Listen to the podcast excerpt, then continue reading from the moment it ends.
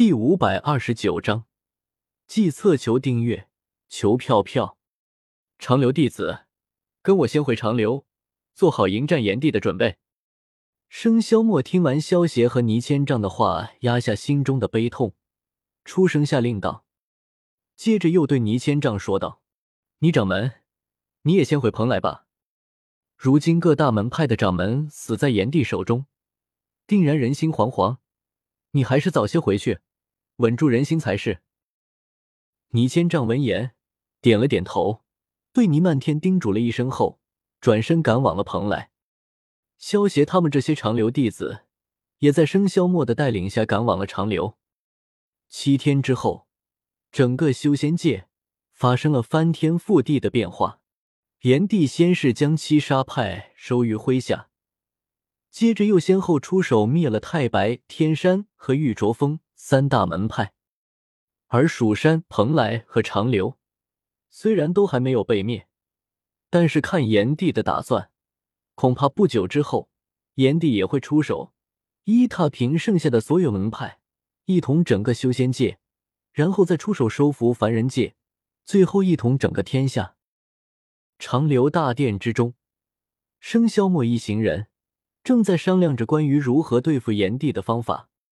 根据最新得到的消息，炎帝又出手踏平了一宿阁，一宿君也已经身陨，恐怕他很快就会将目标落在长留、蓬莱和蜀山三派之上。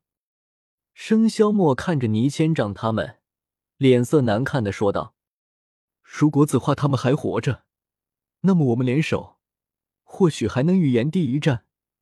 但是如今子画他们身陨，就算集齐我谭凡和子勋三人之力。”也远不是炎帝的对手啊！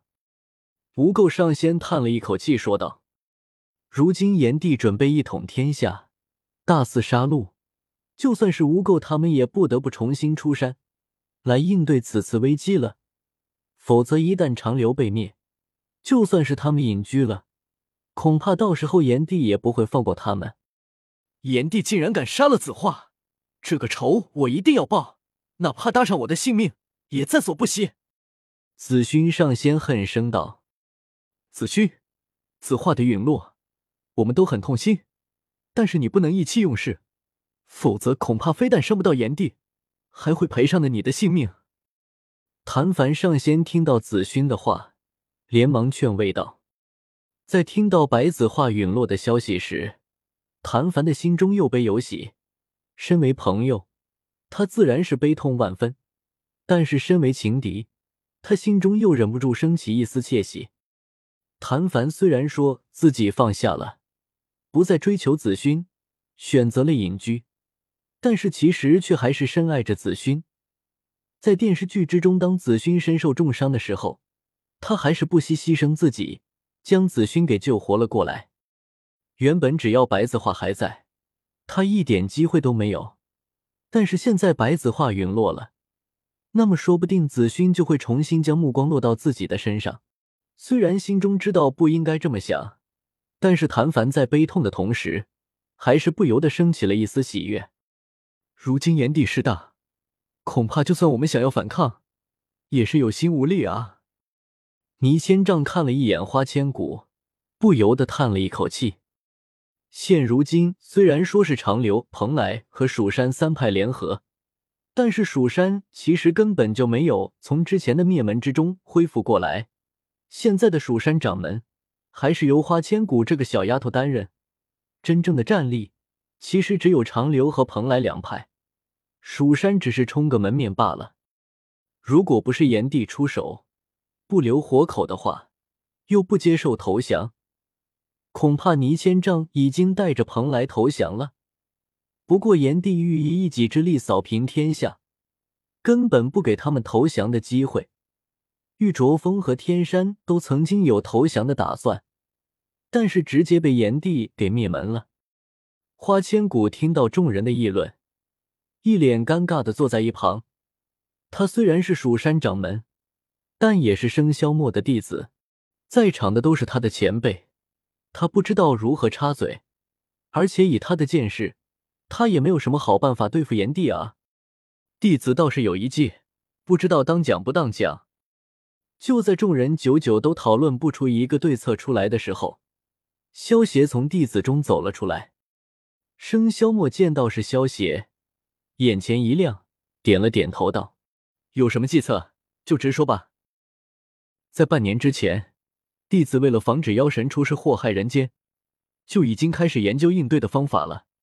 最终也的确找到了一个方法，只是此法太过有伤天和，所以我也不知道该不该用。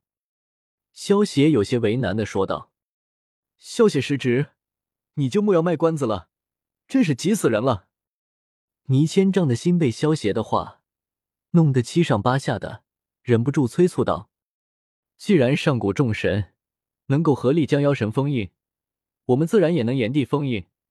不过，想要封印得到洪荒之力的炎帝，必须要有非常强大的力量，才能将它封印。所以，弟子准备利用生灵献祭大阵。”献祭百万生灵，结合我新研究出来的封印阵法，来将炎帝一举封印。萧协听到倪千丈的话，也不再卖关子了，快速的说道：“什么？绝对不可以！如此行为，我们与邪魔外道还有什么区别？”生肖莫闻言，想也不想的便出声拒绝了。其他人听到萧邪的话，也是忍不住满脸的震惊。